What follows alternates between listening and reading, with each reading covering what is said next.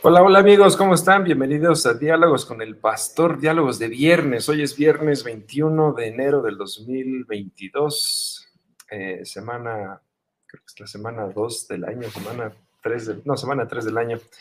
Eh, nos da mucho gusto poder estar con ustedes, estar eh, aquí un viernes. Nunca estamos en viernes, siempre estamos martes y jueves, pero bueno, hoy podemos vernos debido a distintas actividades que tuvimos el día de ayer y bueno, pues qué gusto nos da poder comenzar nuestro fin de semana también saludándonos y platicando y respondiendo preguntas, dando eh, respuestas, saludando y divirtiéndonos un ratito también por acá.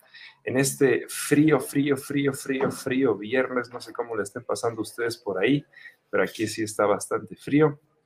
Eh, espero que estén bien, que estén ya saliendo del trabajo, que estén ya de camino hacia casa o a lo mejor algunos otros eh, seguimos con algunas actividades, pero esperemos que todos ustedes estén bien. Eh, también hemos recibido muchos mensajes de aquellos que dicen que se enfermaron de COVID o la familia completa también. Entonces, ustedes saben quiénes son y les mandamos un beso, un abrazo y bueno, oramos por toda eh, su recuperación. Bueno, pues hoy tenemos, eh, tenemos muchas ganas de platicar con ustedes, entonces platíquenos a ver cómo le están pasando, qué tal el frío, qué están tomando para pasar el frío. A ver, pastor, ¿qué está tomando usted para pasar este frío? Bueno, ahorita nos, estamos, nos echamos hace ratito dos tazas de café calientito y si se dan cuenta tenemos un buen, una buena chamarra con borrega y toda la cosa, porque aquí las oficinas de Calacoya son frías, ven a que yo con su gorro, porque sí, sí se siente demasiado frío. Aunque si tú consultas la temperatura de, del celular, la, de, la que aporta la página del clima, aparentemente no es tan frío, pero yo no sé qué pasa aquí, que se, se siente el ambiente bastante, bastante frío. Todos los que estamos aquí en Calacuet andamos de chamarra y, es que sí se siente la sensación térmica quizás es más fría de lo que posiblemente en otro lugar pudiera sentir, ¿no? Pero quizás sea la parte en cómo está construida Calacuaya por el hecho que estamos en, un, en una montaña y en la parte donde estamos nos pegue el viento, no sé, pero algo, algo debe haber aquí que hace que se sienta tanto frío. ¿Quién sabe qué sea? Quién sabe qué sea, pero sí, esto es un, congelador. Pero bueno, por lo menos nos ayuda a mantenernos un poquito más jóvenes. Muy bien, bueno, pues eh, a ver, por acá María del Carmen Sánchez dice, hola, tengo tanto frío que me estoy tomando un delicioso café. Yo estoy tomando aquí un, rico té, estoy tomando té. Eh, Mónica Morrillo desde Quito dice que estamos con un día muy caluroso, el día está muy variable, pero mira, ya tienen calorcito, pues que nos mande tantito desde la mitad del mundo para acá. Edrey por acá está en Tlanepantla. Y... A ver, que nos diga la hermana de, de, Quito, ¿habrá algún tiempo en el que haga frío en Quito? Digo, estando en el Ecuador, se me antoja como medio imposible, pero mejor que ella nos diga si de casualidad está haciendo frío por allá. Eh, ¿Hay algún momento del año en el que haga frío o todo el año es caliente? Que nos platique, que nos platique Mónica, a ver qué tal, eh, cómo está el clima en, Quito todo el año. Por aquí, mira, también eh, Esther PT dice que ya está haciendo mucho frío. Lilia Sánchez dice que está, que tiene mucho frío. Eneida está en Toluca y dice que también ella tiene mucho frío. Y bueno, pues son hasta ahorita los que nos han dicho eh, que, está, que está frío, igual, igual que aquí. bueno, muy bien, pues vamos a orar. Es exclusivo de Calacuaya. Y seguimos platicando para entrar en calor. Dios, te damos gracias porque yo sé que tú estás con nosotros, porque permites que también hoy, que es viernes, podamos reunirnos, platicar, ponerte a ti en el centro poder conocer más de tu corazón, Señor. Y te doy gracias por cada persona que está conectada, que lo verá después o que incluso lo está escuchando en alguna plataforma de audio. Eh, te pedimos que nos ayudes, que estés con nosotros y que podamos pasar un buen tiempo, Dios. Y te pedimos por cada persona que está contagiada, para que también los malestares sean los menos y permite, Señor, que como país, como sociedad también podamos salir de esta enfermedad lo antes posible. En el nombre de Jesús. Amén. Amén. Bueno, muy bien. Vamos a empezar con Omar Lomelí, que dice, ¿sería correcto pensar que la cuarta persona que estuvo con los amigos de Daniel en el horno era Jesucristo? Hay muchas predicaciones, hay mensajes, hay eh, sí, mucho, mucho que se habla acerca de este cuarto personaje, pero a ver, ¿qué, qué nos puede decir el pastor respecto a esto? A ver, si quieres poner yo, por favor, Daniel 3.25. Y, y, si quieres ponlo en la multiversiones, va a ser interesante también leerlo en la multiversiones porque eh, a veces tenemos que tener el entendimiento claro. Ahora, mi querido Omar, el, este año que hemos iniciado con este plan de lectura Jesús en la Biblia, y algunos ya están terminando Génesis, ya está por cierto disponible Éxodo, pues vamos a ir encontrando justamente a Jesús manifestado en diferentes libros de diferentes maneras. Y bueno, eh, eh, me voy a esperar a que yo coloque en la pantalla el versículo, pero qué bueno que tú tienes esta idea en tu corazón, en tu mente, porque quiere decir que tú vas relacionando en muchos momentos a Jesús en el Antiguo Testamento. Cosas que pudieran a lo mejor para muchas personas pasar por alto, pero cuando tú ubicas y dices, aquí se manifiesta Jesús, eso es motivo de, celebrar que el Espíritu te vaya dando la revelación. Vamos a dejar que yo lea los versículos, por favor. A ver, vamos a leer Daniel 3:25 en TLA. Dice, entonces dijo el rey, ¿cómo es que yo veo a cuatro? Todos ellos están desatados y andan paseándose por el horno, sin que les pase nada. Además, el cuarto joven parece un ángel.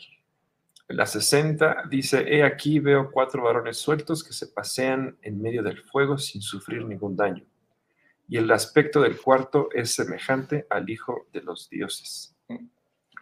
La NBI nos dice, pues miren, exclamó, allí en el fuego ve a cuatro hombres sin ataduras y sin daño alguno. Y el cuarto tiene la apariencia de un Dios. Dios habla hoy y nos dice, pues yo veo a cuatro hombres desatados que caminan en medio del fuego sin que les pase nada. Y el cuarto hombre tiene el aspecto de un ángel. Bueno, eh, gracias. Hay que tomar en cuenta por qué las diferentes traducciones lo manejan como ángel o como eh, alguno como Dios, el hijo de los dioses o como un dios. Bueno, eso a veces influye un poco en la interpretación que le da el traductor o el editor de la Biblia y evidentemente que con temor y temblor eh, nadie se atreve a aseverar algo, simplemente están utilizando la palabra que se utiliza en el original para referirse a ello. Pero también hay que entender quién era Nabucodonosor, porque Nabucodonosor es el que lo dice, eh, aunque Jesucristo se haya manifestado eh, corporalmente y físicamente para acompañar y estar presente con los tres amigos de Daniel, evidentemente que Nabucodonosor era un hombre pagano, él no creía en el Dios de Israel, él creía en sus propios dioses, él tenía su propio concepto o su propia concepción del mundo espiritual y por eso es que él tampoco lo logra eh, identificar, él simplemente lo ve como un ser divino, un ser sobrenatural, algo inexplicable para él, pero evidentemente que vemos a Jesucristo manifestado. Y eso tiene una lección también para nosotros. Si, si Jesús se manifiesta de una manera en que Nabucodonosor lo puede ver. Yo no quiero responder la segunda parte, pero yo quisiera que en, este diálogo que ustedes, amigos, nos digan qué lección les ofrece a ustedes el hecho de que Jesús se aparezca con estos tres jóvenes y les dé la protección a ellos.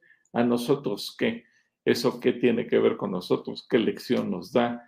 qué lección de fe, qué lección espiritual, qué aprendes y qué aplicas tú de esto en tu propia vida. Si tú, Omar, o cualquier otra persona que en este momento está conectada y está viendo, quiere opinar, quiere dialogar, quiere decirnos, será bienvenido y después daremos el resto del comentario.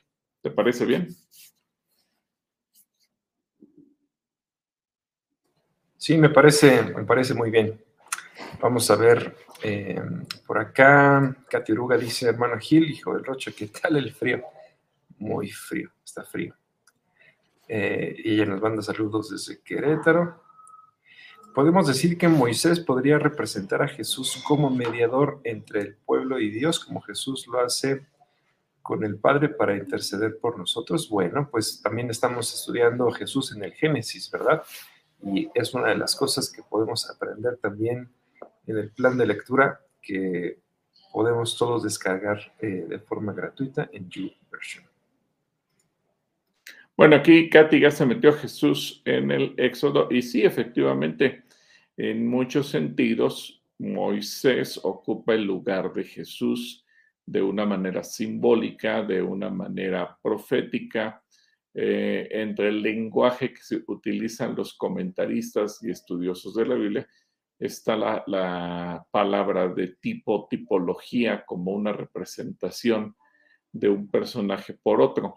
Y ese es justamente cuando el Señor decide destruir al pueblo por el pecado y Moisés intercede para que Dios no lo haga, exactamente está tomando el lugar de Jesús. Acuérdate que Jesús es el intercesor, Jesús es el que se ubica en, el, en el punto intermedio entre Dios y los hombres y por eso es que Jesucristo es el intermediario, es la única persona que puede llegar a la presencia de Dios y hablarle de nosotros. Eh, o como dice también eh, en el Nuevo Testamento, hay un solo eh, intermediario, un solo Salvador, una sola persona que se puede colocar en medio de Dios y los hombres, Jesucristo, en su condición de hombre que vino a pagar por nuestros pecados. Así que él intercede y desde luego que cuando Moisés se sacrifica, porque Dios le dice, hazte a un lado, voy a destruir este pueblo y de ti voy a sacar un nuevo pueblo, pero Moisés se sacrifica a sí mismo para interceder por el pueblo, pues obviamente está tomando el lugar de Jesús. ¿Qué hizo Jesús? Se sacrificó él por amor a nosotros. Así que eh, es buena tu aportación, mi querida Katy, y espero que así sigas, que Dios te bendiga.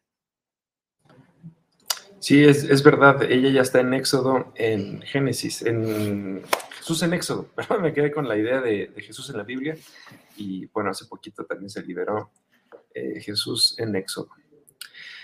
Por acá, Edrey Spitia nos dice, de acuerdo con el mensaje de identidad, se podría resumir que obediencia y santidad son parte de la identidad y cómo llevar un balance para no caer en superioridad e inferioridad. Obediencia y santidad son parte de la identidad, pues evidentemente que cuando tú te reconoces como hijo de Dios y que quieres obedecer a tu Padre en todas las cosas, la obediencia será parte de tu naturaleza, será parte de ti mismo.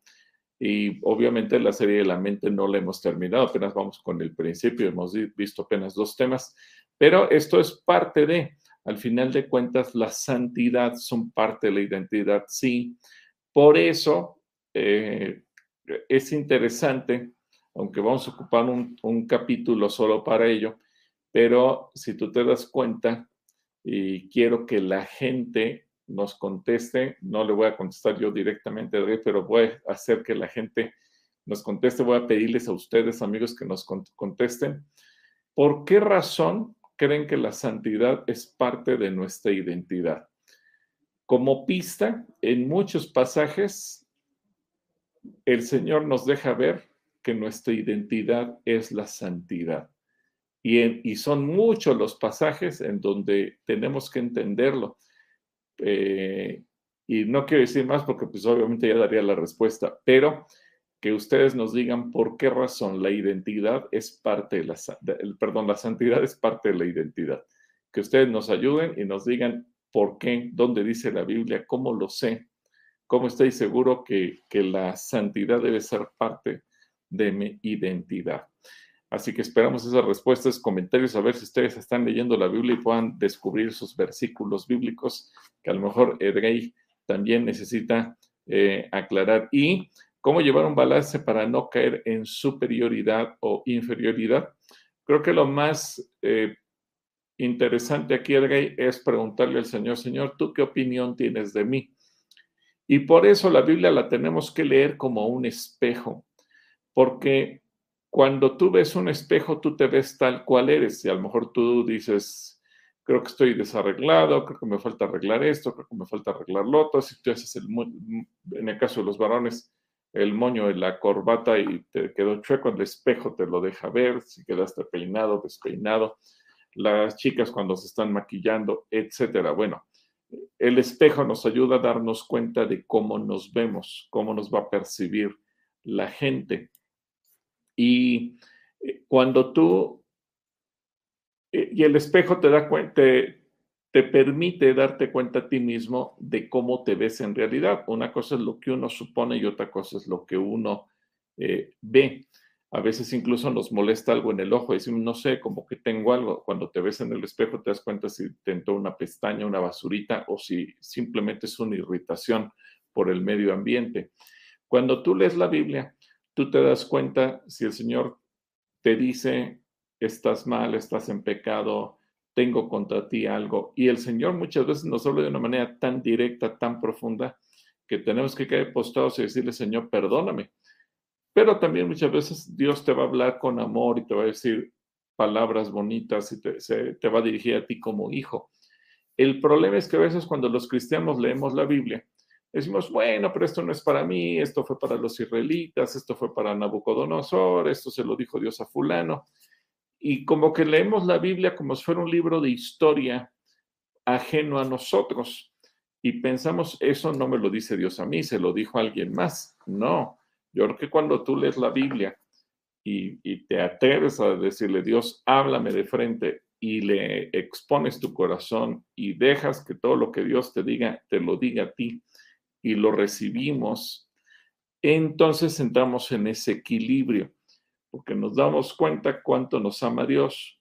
Cuando son cosas bonitas, Dios nos levanta el ánimo, nos inspira, nos motiva, nos hace crecer. Cuando nos tiene que hablar fuerte, nos habla fuerte y eso nos hace mantener en un equilibrio.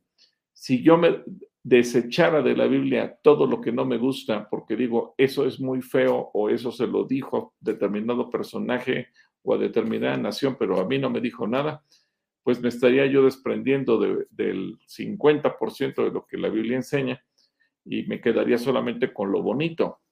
Y creo que tenemos que ser sinceros, abiertos, transparentes y dejar que Dios nos hable lo bueno y lo malo.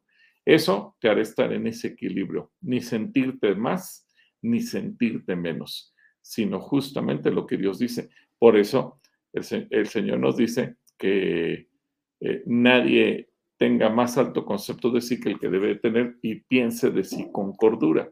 Es decir, lo que Dios nos habla a cada uno. Un saludo, Edrey. Ahora, Edrey, hay varias preguntas que tú haces que no podemos eh, tocar por el tema de que estamos hablando ahorita eh, en un público que hay muchos niños, pero por el tipo de preguntas me preocupan muchas cosas que están pasando en tu mente y yo quisiera que tú pudieras acercarte de manera personal si es que hay algo en lo que te podamos ayudar y que obviamente no se puede hacer a través de un programa abierto como este. Un abrazo, de Dios te bendiga. Saludos, Andrei, y a todos que andan eh, por ahí también con él. Lucy López nos manda saludos. Eh, Rosa Mendoza nos dice: Hola, buenas tardes, queridos hermanos. Las Padre Dios con todos ustedes. Abríguense. Mira, ya estamos, ya le hicimos caso de antemano a, Rosa, que el frío está muy para escuchar el programa debajo de las cobijas. Lástima que aún estoy trabajando. Pues también está como para, para hacerlo debajo de las cobijas, ¿no? Donde hay que hacerlo así, debajo de la cama. que sí está, está frío.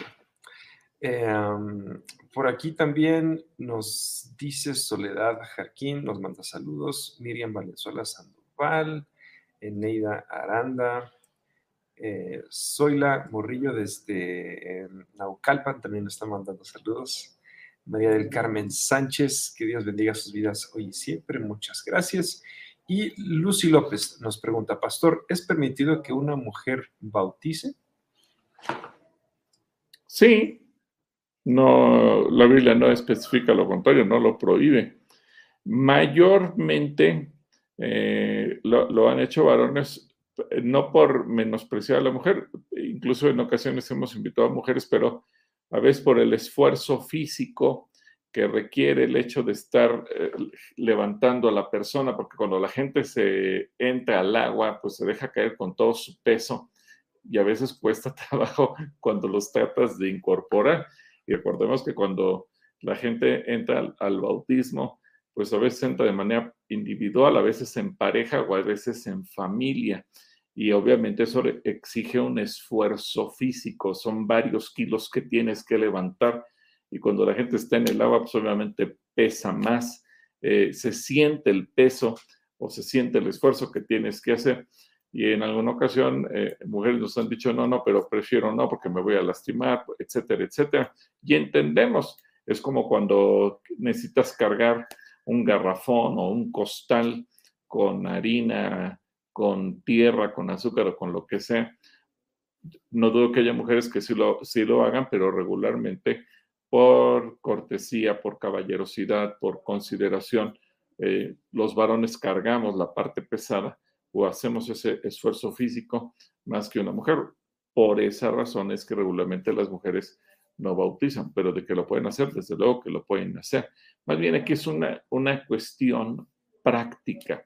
Es como si me preguntas, ¿una mujer puede cargar un costal?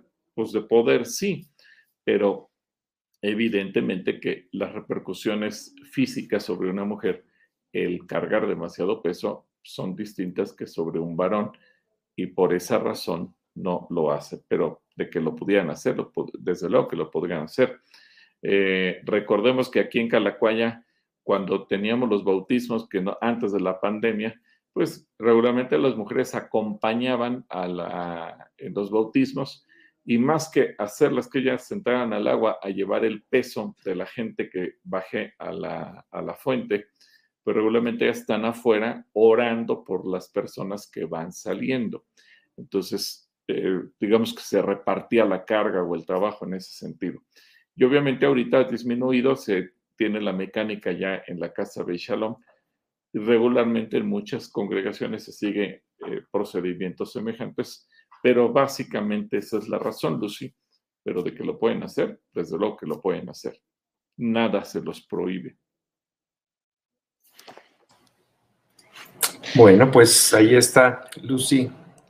Oye, yo, y, habría que agregar, allá en el, en el río Jordán, por ejemplo, no solamente es el peso, sino el frío que se siente y obviamente casi nadie le quiere entrar a eso. Bueno, es el peso, es el frío y es también el tipo de, suelo que hay en, en, el río Jordán, porque eso sí. tienes que pararte de una manera muy estratégica para no nada más eh, poder levantar a la persona, sino para no caerte tú, porque sí está, está, está muy complicado en el río Jordán.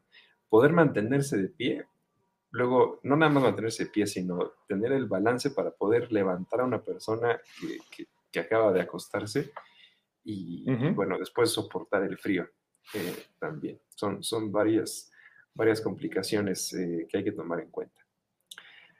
Le mandamos un saludo a Lucy y Soledad Jarquín nos dice abrazos amorosos y fraternales, Pastor Gil, y yo gracias. Eh, Dios derrame eh, extraordinarias bendiciones a sus vidas y familia. Gracias, eh, Soledad. Te mandamos un abrazo Soledad.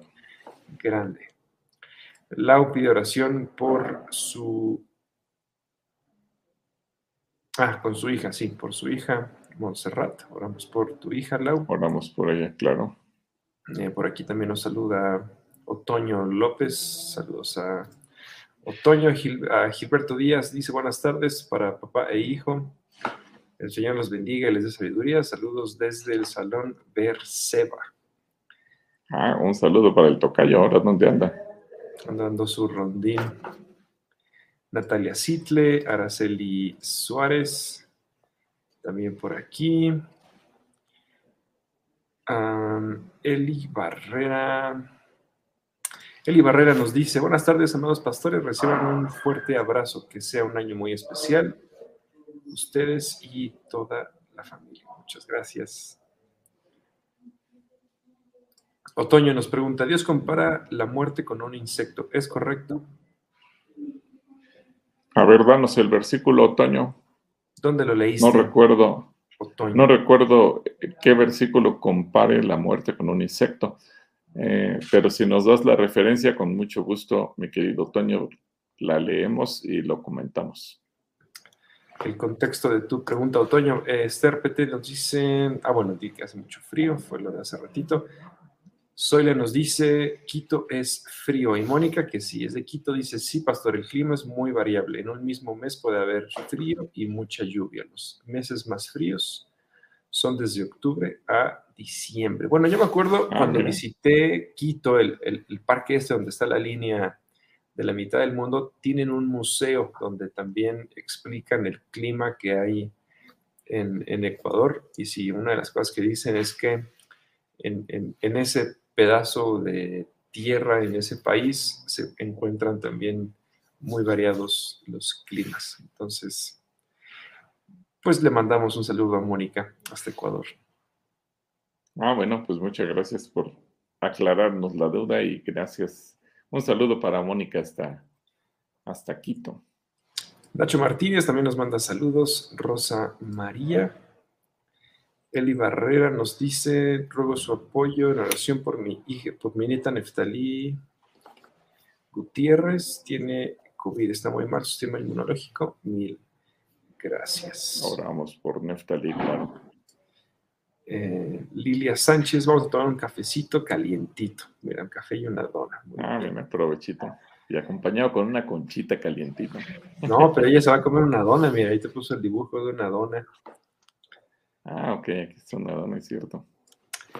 Eh, también por aquí, Claudia Flores nos dice bendiciones y saludos desde Huehuetoca. Saludos a Huehuetoca. Estela Bautista también, Enif Brillante. Le mandamos un saludo. Mónica nos dice, pido oración por mi nuera, su nombre es Carolina. El parto se adelantó para el domingo. Tiene una leve tos, tuvo que hacerse una prueba PCR. Ok, oramos por tu, por tu nuera, Mónica. Alejandro Montenegro también por acá nos saluda.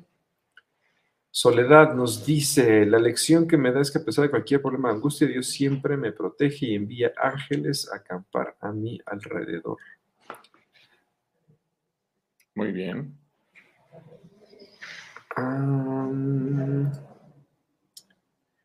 Alejandro dice que la fe es tomada en cuenta por Dios al salvarnos. Es tomada en cuenta, no es que se le juntó ahí la palabra. La fe es, tomada, ah, ok, sí, sí, sí, es tomada en cuenta. Alma nos dice, Dios es espíritu, pero corporalmente solo Jesús. Ah, bueno, están contestando la pregunta del inicio, corporalmente solo Jesús. Ángeles también se manifiestan corporalmente. Ah, Magali Vázquez nos dice, hola pastor, y yo, qué bueno verlos el viernes. Pensé que había perdido el programa de ayer. Qué gusto verles hoy. bueno, pues aquí estamos. Magali, sabíamos que ayer no podías, entonces decidimos hoy estar eh, por aquí saludándote. Sara Balbasaldúa nos dice, ¿por qué él dijo, sed santos como yo soy santos y sin santidad nadie verá al Señor? Ah, bueno, eso tiene que ver con la identidad. A ver, está respondiendo también Sahara la respuesta de por qué la, santidad tiene que ver con la identidad.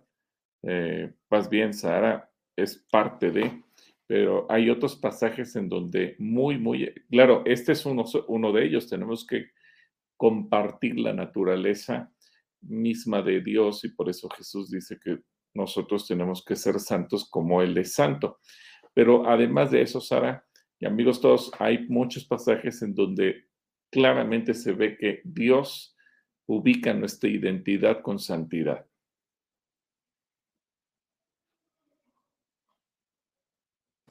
También Soledad repite lo mismo, creo, ¿no?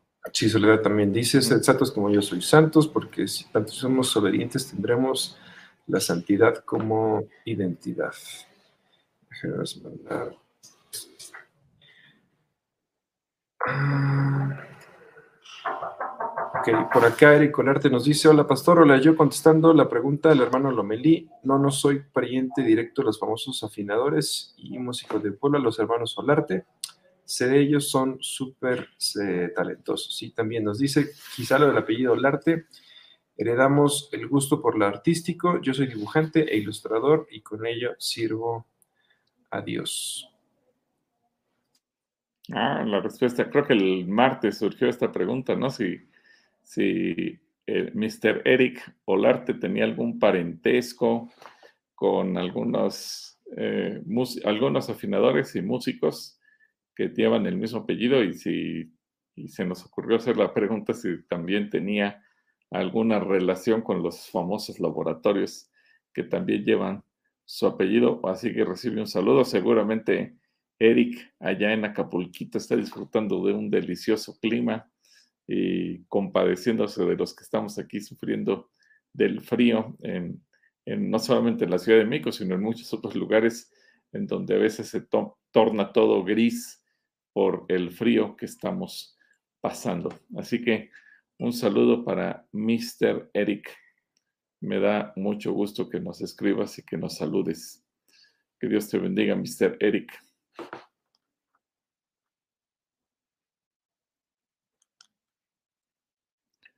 A ver, aquí Sara Basaldúa dice, y tengo una pregunta, ¿por qué el Señor mandó hacer una figura de serpiente y que lo vieron fueron librados de la muerte? Bueno, eh, Sara, yo te animo a que en el plan de lectura tú sigas, el, justamente hay un capítulo eh, en donde tratamos este tema y, ahí lo vas a entender perfectamente bien. Eh, acuérdate que todo, o la mayor parte de las cosas que ocurren en el Antiguo Testamento eh, son símbolo o tipológico de lo que haría Jesús. Y así como tú y yo no podemos ver físicamente la cruz de Cristo, es decir, cuando el Nuevo Testamento dice que miremos a la cruz, eh, no, no es que físicamente tengamos una cruz a la que estamos viendo, sino lo que Jesús hizo en la cruz, porque en su muerte en la cruz nosotros tenemos el perdón de pecados. Bueno, la gente tenía que mirar también hacia la serpiente y, en ello obtenía el perdón. Ahora, es interesante que el Señor eh, trató con el pecado de dos maneras. Primero, como el castigo, eh, porque todo aquel que murmuraba era mordido por una serpiente. Es interesante porque es un detalle que la escritura nos, nos da. Aquellos que murmuraban, los que caían en el pecado de la murmuración, los que eran chismosos, eh, que casi no hay, bueno, pero los chismosos eran mordidos por una serpiente. Curiosamente, Dios no quitó la serpiente, sino que la dejó como un elemento de castigo para los chismosos y los murmuradores.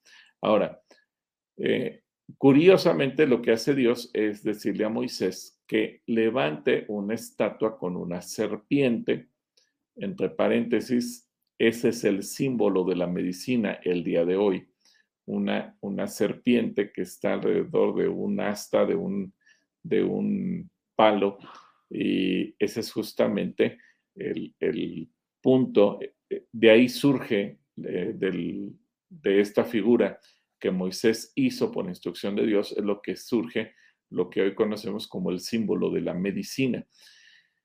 Y, dentro del castigo que era la serpiente, recuerda la serpiente era el instrumento de Dios para castigar al pecado de murmuración o de chisme, dentro del castigo estaba también la solución. ¿Por qué? Porque de esa manera la gente quedaba evidenciada públicamente. uno puede decir un chisme, una murmuración, una calumnia y lanzar el comentario y esconderse, que nadie se dé cuenta que lo dije yo, o se dice de manera anónima, o se dice eh, inventando datos como decir, todos dicen que tú eres tal cosa, cuando en realidad nadie lo dice, a lo mejor lo dice uno, pero para justificarme y que no se vea feo que yo que yo soy el que lo está diciendo, inventando o calumniando, entonces simplemente nos escudamos en el es que todos dicen, es que mucha gente dice. Ese es el pecado que Dios castiga. Y Él deja que quienes han pecado queden evidenciados. Queden evidenciados primero porque fueron mordidos y segundo porque tienen que ir hasta donde está el asta, donde esté ese palo con esa serpiente, y ahí tienen que mirar a la serpiente, ahí se tienen que arrepentir, ahí tienen que pedir perdón, y ahí son sanados. Es decir, Dios no los quería matar, pero sí quería evidenciar el pecado para que ellos quedaran al descubierto de alguna manera y, y de esa forma pudiera el Señor sanar a su pueblo del mal, del pecado, de la murmuración, del chisme, la calumnia, etcétera, etcétera. Y eso es un tipo o un símbolo de lo que Jesús hace. Nosotros somos pecadores y cómo somos perdonados cuando vamos a Jesús, cuando reconocemos a Jesús como nuestro Señor y Salvador personal, cuando pasamos al frente de una congregación y públicamente reconocemos, soy pecador, necesito el perdón de Dios, necesito el perdón de Jesús, necesito nacer de nuevo. Y obviamente es es el acto en el cual cada uno de nosotros decidimos voluntariamente reconocernos, asumir el papel de que somos pecadores y pedirle perdón a Jesucristo. Entonces, ahí ves el paralelismo entre una cosa y la otra, lo que es la serpiente y eh, eh, en esa asta y lo que es Jesús en la cruz. Así que espero que esto te aclare el panorama Sara, y que sea de utilidad para ti. Que Dios te bendiga. Listo. Eh, saludos a Sara Pasaldúa. Por aquí también. Ah, Eric dice, quizá Dios le dé gracias, quizá Dios le dé gracias a los Solarte con su carácter meticuloso, como también los famosos laboratoristas Muchas gracias por su pregunta. Ah, Muy bien. Este ya parece diálogos con Mr. Eric. por eso que le invitamos la vez pasada. Marisela Sánchez nos dice, buenas tardes, Pastor Dios. Eh, lo bendiga. Dios bendiga a todos. Concepción Victoriano, buenas tardes, Pastor. Dios los bendiga. Eh, Neymar Candy también. Eh, Rosa García, saludos Pastor Gil eh, y yo, Norizaba, lluvia, niebla y mucho frío. También está haciendo frío por allá. Fernanda Lucero, saludos Pastor y Joe, que Dios los bendiga. Le mandamos un, saludos a Fer, un saludo a Fer. Sola nos dice, en Efesios 4:24 dice, y un nuevo hombre creado según Dios en la ciencia y santidad de, de la verdad, al recibir a Cristo, tomados otra identidad diferente a la que teníamos. Ahora como seguidores de Cristo, eso es lo que nos identifica con Él. Muy bien, Zoila, muy, muy bien, eh, muy acertado tu comentario. Adriana Ambriz Delgado también manda saludos. Eric dice que en Acapulco está haciendo mucho calor. él, él, sí anda en shorts, yo creo, viéndonos. Citlali Moli nos dice, buenas tardes, pastor, me, ¿me podría ayudar a entender la cita de Hechos 1935? ¿Por qué hacen referencia a una imagen venida de Júpiter? A ver, yo pon Hechos 1935, vamos a ver a qué se refiere Citla.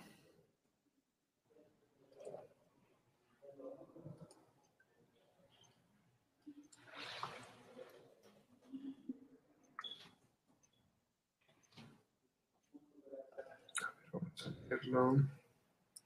¿Quieres ponerlo también en la multiversiones para que vea Citla otras formas en que se traduce?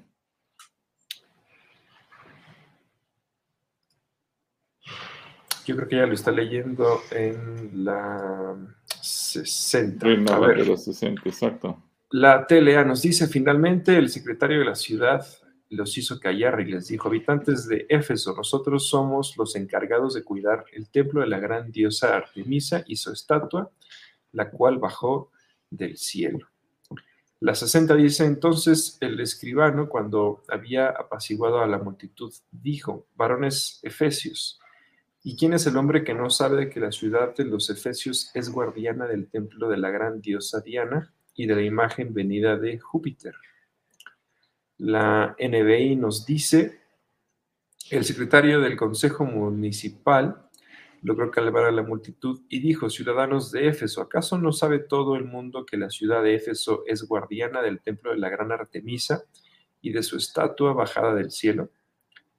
Y la diosa Blavia nos dice, el secretario de la ciudad, cuando pudo calmar a la gente, dijo, ciudadanos de Éfeso, todo el mundo sabe que esta ciudad está encargada de cuidar el templo de la gran diosa Artemisa y de la imagen de ella que cayó del cielo.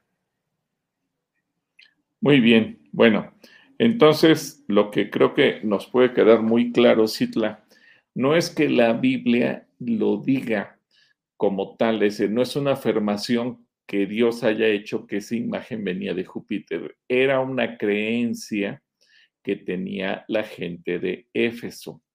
Eh, así como tú te das cuenta que hay gente que le atribuye eh, un origen divino a un trapo, a un pañal, a una lámina o a cualquier cosa en donde dice que se apareció una imagen. Bueno, la gente de Éfeso de aquel entonces tenía la misma idea y ellos creían que la imagen de Diana o de Artemisa, según la traducción que tú leas, la, diosa de los efesios, que pudiera ser Diana o pudiera ser Artemisa, que esa imagen había bajado del cielo.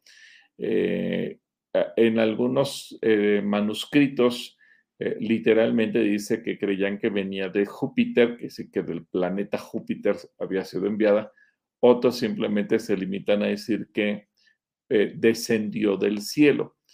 Es como, y esto te recuerda que aquí en México el pueblo mexicano adora imágenes de vírgenes y le atribuyen un origen divino, que si vino del cielo, que si lo pintó fulano, sutano, perengano, o cómo apareció en la tierra.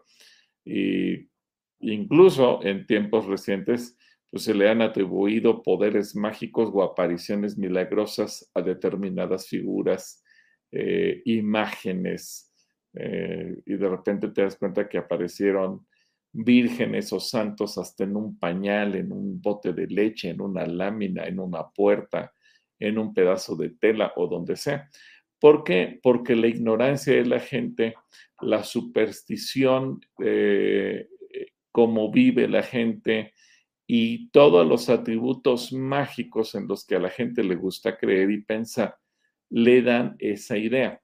Entonces, claro, y, y, por lo que veo que tienes tu duda, no es que la Biblia diga que esa imagen venía del cielo o venía de Júpiter. Lo que la Biblia nos está relatando es lo que pensaba, lo que creía esa gente. Como en México, mucha gente pensará que determinadas figuras o imágenes tienen origen divino, que vienen del cielo, etcétera, etcétera. Es exactamente la misma historia. ¿Sí? Espero que eso te aclare eh, tus dudas. Citla, te mando un saludo con mucho cariño. Y eh, bueno, pues si quieres, adelante, yo. Listo. Em, Alex Álvarez nos dice saludos, Pastor Gil, bendecido día.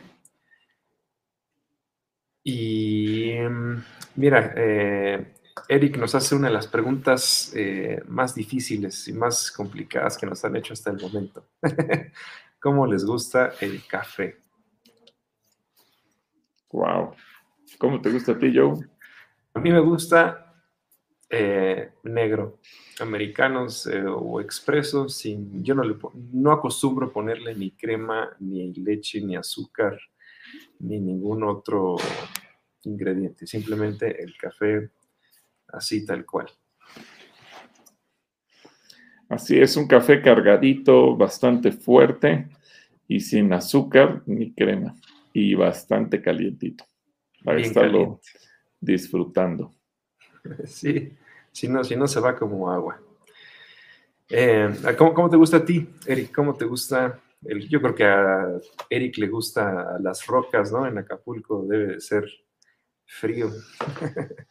un, americano. cuando hace mucho calor te echas un, un, café con hielo, un café granizado, un café eh, como el, el, ice que tomamos allá en, en, Israel. Cafés a veces muy, muy ricos, y, pero fríos. Bueno, depende. Ahí se disfruta porque estás en un clima tan caliente que algo frío se siente rico, así como ahorita que tenemos eh, tanto frío y que deseamos tomar algo calientito, ¿no? Sí. Eh, Carla Hernández nos dice, les pido oración por mi esposo eh, Uciel Cárdenas para que vuelva a casa, pero primeramente que vuelva sus ojos a Dios. Así vamos, a orar por él. A Esther le gusta el tecito calientito. Javier Salaberry nos pregunta, ¿algún notario que me recomiende? Mi mamá quisiera arreglar y poner en orden algunos asuntos, se los agradecería. ¿Tú tienes algún... Bueno, no sé en qué, zona de la ciudad viva Javier y si nos marcas a Calacuaya, pídele a que te comuniquen con Aldo Beltrán y él seguramente te puede referir con algún notario de los que tenemos aquí en confianza, mi querido Javier, y con mucho gusto te apoyamos. Muy bien. Corina ML nos dice, bendecida tarde, pastor y yo, nos encanta escucharlos. Bendiciones. Gracias, Corina, gracias. María Jiménez Muñoz también manda saludos. Sosa Sosa también, manda bendiciones. Blanquita Flores. Zoila nos dice, con el pasaje de Daniel nos confirma que Jesús es nuestro protector. Nahum 1.7, Jehová es bueno, fortaleza en el día de la angustia y conoce a los que en él confían. Muy bien, buen comentario. Zoila, muchas gracias. Pueblito Neria también por aquí nos está saludando. Y Magali Vázquez dice, Pastor, una pregunta. En Hechos 16:31 dice, dice, cree en el Señor y serás salvo tú y tu casa, pero también nos dice en Juan 11:25 que el que cree, aunque en mí muera, vivirá. Se nos dice que la salvación es personal, entonces me confundo. ¿Me ayudan en mi duda, por favor? Bueno, no sé dónde está tu confusión, Magali. El, punto es que si tú crees en Jesucristo, evidentemente que tú vas a creer, no es porque, porque tú seas salva, toda tu familia en automático ya alcanza la salvación. La promesa es para que tú obviamente vas a orar por tu salvación, vas a orar por, por la salvación de tu familia, si eres casada, de tu cónyuge, de tus hijos, de tus padres, de tus hermanos. Y es una promesa, o sea, Dios los va a alcanzar a ellos. Claro, nosotros tenemos que orar, claro, nosotros tenemos que hacer la parte que nos corresponde.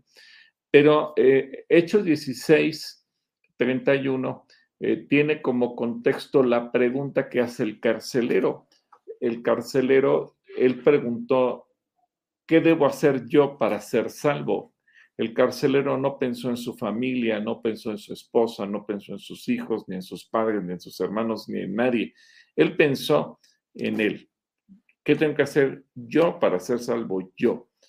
Lo interesante de la respuesta es que eh, te deja ver cuál es el sentir del Espíritu Santo. Es decir, Dios no quiere que tú te, te salves sola y que tu familia se vaya al infierno. Por eso la promesa es, tú cree y entonces vas a meter la salvación a toda tu casa.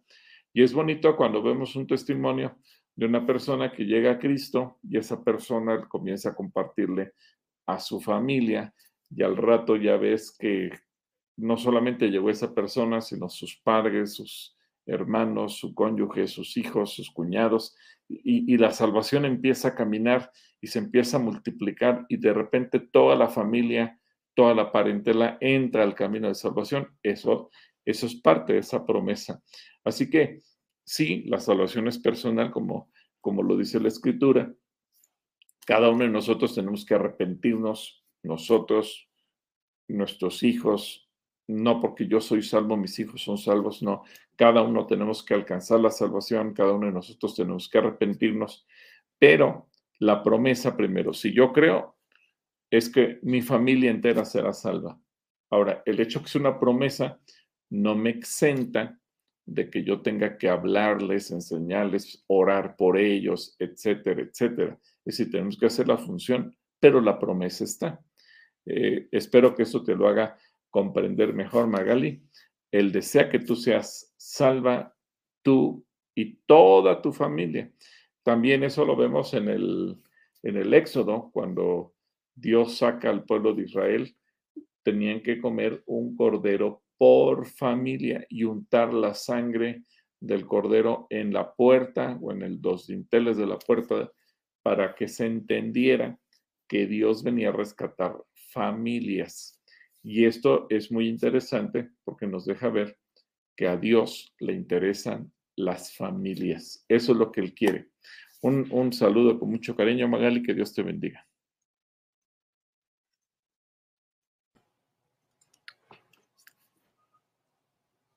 Blanquita Flores pregunta, Pastor, ¿de qué manera trata Dios con uno? pues no hay una manera, ¿no? Hay mil maneras. Yo creo que Dios puede tratar con una persona de maneras tan distintas. Dios es tan creativo. Sería interesante que de la misma gente que nos está viendo nos escribieran y nos dijeran cómo trató Dios contigo para llegar a Él. Es decir, todos podemos decir, sí, yo ya soy salvo, sí, yo ya recibí a Cristo en mi corazón, pero ¿cómo trató Dios con nosotros? A veces trató con nuestra salud, a veces trató en el área económica, a veces trabajó en una relación, a veces trató con mi carácter, a veces trató con mi sueño, a lo mejor trató, yo no sé, o sea, la Biblia dice que Él nos atrae a, su presencia con cuerdas de amor. Ahora esas cuerdas son tan versátiles que Dios puede hacer lo que quiera. No hay una manera, hay mil maneras. Y yo diría que cada Dios, Dios inventa una nueva manera para tratar con uno, porque de acuerdo a, a tu persona, a tu carácter, a cómo eres, a la resistencia que le opones, Dios tiene una manera diferente para tratar con cada uno. Así que si la gente nos comparte su testimonio, cómo Dios trató conmigo, contigo, pues va a ser muy interesante. Dios te bendiga, Blanquita. Saludos a Blanquita. Eh, Jane Fuentes o Jane Fuentes, bendiciones, buenas tardes desde San Francisco, California. A ver que nos diga cómo está el clima por San Francisco. Uy, debe estar frío, San Francisco. por acá, Alex Ortega dice saludos, saludos y bendiciones desde Mérida. Me preguntaban cómo está el clima por acá y está muy agradable, no hay calor. Ah, bueno. Ahora resulta que está en todos lados, bueno, menos aquí. Oye, y, para la gente de Yucatán en particular, yo creo que el hecho de que no se derritan de calor, para ellos ya es agradable, ¿no? eh, Said y Saraí, Said y Saraí desde Méndez Sataray, nos mandan saludos desde Baja California. Ah, pues un saludo para nuestras hermanas de Baja California. Sara Basaldúa te da las gracias por la enseñanza sobre la serpiente. El Señor eh, les bendiga. A lo mejor vio la serie, ¿no? También en predicaciones de las lecciones animales. Marilú nos dice por aquí, favor de orar por un trabajo para Luis Fernando. Oramos por él. Eh, Marisol Rivera dice, no me llegó la notificación, buenas tardes, pastor, y yo los extrañamos ayer. Bueno, aquí, aquí andamos. Gracias, Marisol. Marisol, eh, Lourdes Por eso lo repusimos hoy. Para que no nos extrañen tanto. Dolores Martínez. También por acá Katia Rodríguez dice, pide oración por salud de Adrián Valtierra y que él entienda que no debe soltarse la mano de Dios. Muy bien. Oramos por él. Jorge Gómez dice, por eso el Señor le dio instrucciones a Moisés en las leyes que el Señor dio. Ok. Eh, Citla nos dice, gracias por el tiempo que comparten con nosotros, es de edificación. Katy dice que no puedo tomar café. Qué triste, qué triste el caso de Katy que no puede tomar café. Bueno, un tecito, aunque sea Katy. Un tecito. Ah, por acá, Rosita Núñez también, te manda saludos. Rosy Navarro, Mercy Rojas. Dolores pide eh, oración por Alicia, que está, eh, bueno, por, por Alicia, Soledad Jarquín, también por acá pide oración de salvación. Ah, Sandra dice, hola, tengo una hija que requiere una cirugía en su rodilla y tiene un diagnóstico de neurofibromatosis en el hospital de rehabilitación. Tiene cita hasta septiembre para estudios, pero quería saber si ahí en Calacuaya conocen algún traumatólogo. Cirugía de rodilla. Bueno, sí conocemos a... Está el doctor Mata. Al doctor, pero él ya está retirado. Eh, conocemos a médicos eh, especialistas en el área de la rodilla, pero son médicos particulares y obviamente eh, va a tener un costo la, cirugía. Entiendo que es mucho tiempo de aquí hasta septiembre. Si, si marcas a Calacuaya y nos dejas tus datos, Sandra, eh, con mucho gusto te ponemos en contacto con él y, podemos darte referencias eh, para que tú también cotices cuánto costará una cirugía con él de manera particular.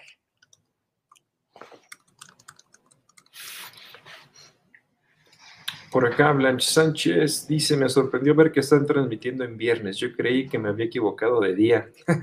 ella pensó que hoy era, ella tan feliz de, ah, ya es viernes y no, es jueves. cómo jugamos con su subconscientes. Eh, perdónanos, Blanc, no, sí, nosotros estamos transmitiendo el viernes. Yo me lo imagino revisando el calendario, el teléfono, el horario, a ver si sí era, si era viernes o era jueves. Nos estaba repetida. No, no, es que ayer no pudimos hacer la transmisión. Aquí estamos para no perder la costumbre de comunicarnos con ustedes. Eh, Magali Vázquez, sí, justo eso me, quedé, me queda clara su respuesta. Gracias, pastor. Muy bien. Soy la pregunta, ¿es igual santidad que santificación? Bueno, la santificación es el proceso para llegar a la santidad. Nuestra meta es la santidad. Por eso lo que algunos han leído, sin santidad nadie verá al Señor. Nuestra meta es ser santos, como también otros han citado, que seamos santos porque Dios es santo. La santificación es el proceso para llegar ahí. Un saludo también para Zoila. Muy bien, por acá también Rosalba Abundes nos manda, nos dice gracias a Dios porque mi hija Rosy salió negativa de COVID. Gracias a Dios, Rosalba. Gracias a Dios. También, así como nos enteramos de muchas personas que están siendo contagiadas, nos enteramos también de muchos que ya van saliendo eh, sin ninguna complicación de la enfermedad. Y bueno, es algo que también nos alegra y por lo cual nosotros agradecemos a Dios. Dolores Martínez, es bueno nuestro Dios. Fabiola nos dice bendiciones, pastor, y saludos a todos. Jorge. Pues un saludo para Fabiola. Gómez nos dice, les mando saludos desde la hermana República de Cuautitlán, Izcalli. Mira nada más desde Cuautitlán. Un saludo para don Jorge también. están saludando. Mercy Rojas nos dice, ¿en qué versículo de la Biblia dice? Y Jesús lloró. A ver, Mercy está mandando una, eh, una calatrivia. Entonces, a, ver, muchachos, ¿quién tiene la respuesta de Mercy Rojas? ¿En qué versículo de la Biblia dice y Jesús lloró? Por cierto, en alguna ocasión hicimos una competencia de ver versículos bíblicos que te sabes de memoria. Toda la gente incluía ese. Todos sabían y Jesús lloró. Ese era el versículo que no fallaba en ninguna mente. Soledad nos dice, oremos por Japón, por salvación, sanidad, fortaleza y protección, que hoy tembló 6.4 grados. Claro que sí, vamos a orar por Japón. Marta Juárez, buenas tardes, Dios les bendiga, gracias por sus enseñanzas. Eh, Jasmani Villaseñor, hola hermanos, Dios les bendiga, pido oración por mi familia y para mí, por sanidad por el COVID. Ok, oramos por usted, por toda la familia Villaseñor.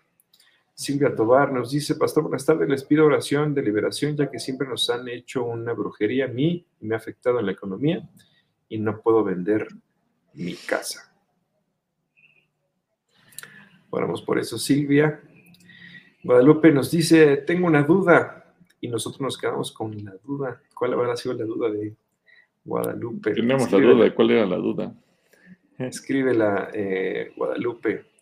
Katia nos dice en el Evangelio de Juan, sí, pero ¿en dónde? En Juan. Ah, en dale, mira, Evelyn Monique eh, nos dice, Monkey, Monkey más bien, Evelyn Monkey nos dice Juan 11.35, Katy Uruga dice Juan 11.35 y Zoila también dice Juan 11.35. Entonces, para Mercy Rojas, la respuesta está en Juan 11.35. Rápidamente vamos a ponerla por acá. Oye, ahora que Mercy le dio un premio a, Evelyn, Katy y Zoila. Miren, a ver. Por acá, multiversión de Juan 11.35. La única que cambia es en TLA, porque todas dicen Jesús lloró, Jesús lloró. Dios habló y dice, y Jesús lloró. Pero en la TLA dice, Jesús se puso a llorar. Entonces ahí está Juan 11:35. Muy bien. Guadalupe pregunta, ah, esta es la duda de Guadalupe. Dice, buenas tardes, Dios les bendiga. ¿Un pastor puede ir a una casa a realizar un matrimonio o no tiene validez? Bueno, en, nosotros no lo hacemos porque en Juan, en, en Deuteronomio, capítulo 12, habla del santuario como el lugar en donde hemos de hacer todas las cosas. Es interesante porque en ese pasaje dice que es el lugar que Dios escogió. No lo vamos a leer porque es un capítulo muy largo eh, y, y asevera que es el sitio en donde Dios decide poner su nombre, el santuario, el lugar de reunión, etcétera, en donde vamos a hacer todas las cosas eh, llevar ofrendas, nuestros votos, todo lo que hagamos que tiene que ver con nosotros. Y es muy interesante que en tres ocasiones, puedes tú leerlo ahí en tu casa, eh, es un capítulo bastante largo, en tres ocasiones Dios dice, no lo hagas como la gente acostumbra hacerlo cada quien donde quiere, sino que lo harás en el lugar que yo te diga. Así que por esa razón es que lo hacemos de esa manera. ¿Sí? Un saludo para Guadalupe Silva y por la pregunta que nos está haciendo. Muy bien, bueno, pues ya estamos eh, sobre tiempo. Entonces, ¿qué te parece si nos ayudas a orar por eh, las distintas intenciones que nuestros amigos nos han dejado en los comentarios? Y después eh, nos despedimos. Bueno, sí, antes de, orar, eh, ya avisó tanto el gobierno de la Ciudad de México como el gobierno del Estado de México que pasamos a semáforo amarillo. Eh, entonces, eso significa que pues, todavía un par de semanas más, porque aparentemente el semáforo amarillo se va a mantener dos semanas. Y bueno, un par de semanas más estaremos solamente con transmisiones en línea. Eh, eso, eso muestra que tomamos bien la decisión de cancelar las reuniones presenciales desde el domingo pasado. Gracias a Dios que lo hicimos porque una gran cantidad de personas de la congregación nos han avisado que han dado positivo de COVID. Y bueno, entonces eh, es, es importante que lo tengamos en cuenta. Eh, no vamos a regresar a reuniones el día 30 de enero como se suponía que lo podíamos haber hecho, sino hasta que haya pasado completamente esta cuarta ola de contagios para evitar que la propia congregación nos convirtamos en un foco de contagio mayúsculo, dado que somos muchos y que obviamente correríamos un riesgo eh, mucho mayor. Y pues sí, para mucha gente, sobre todo los que han sido vacunados, que les ha dado COVID, ha sido muy ligero, que ha limitado, se ha limitado a un dolor de garganta, eh, un poco de, de, gripe y demás.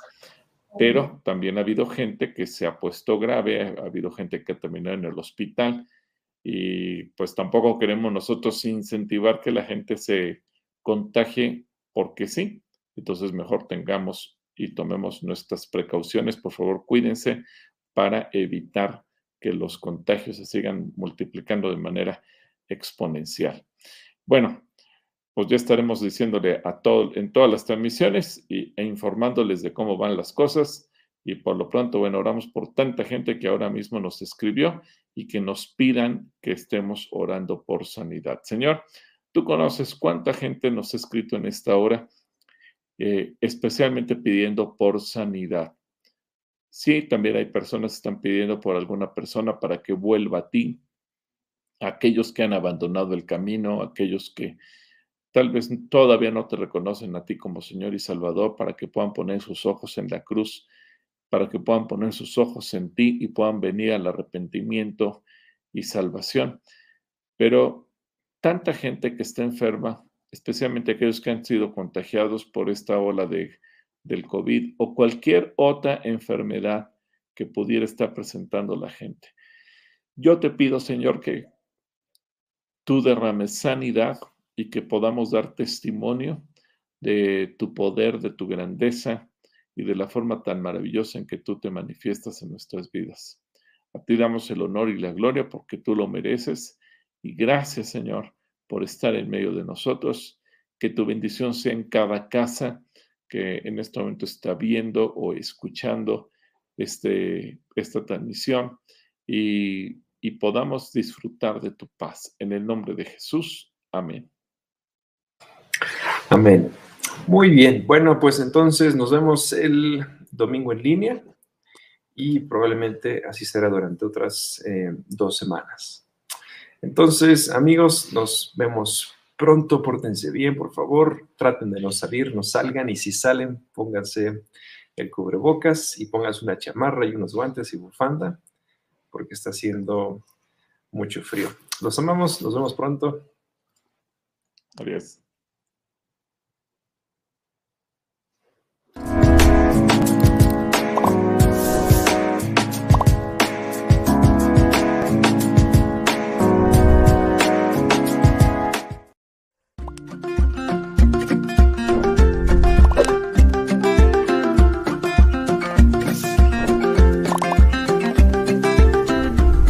Gracias por estar con nosotros.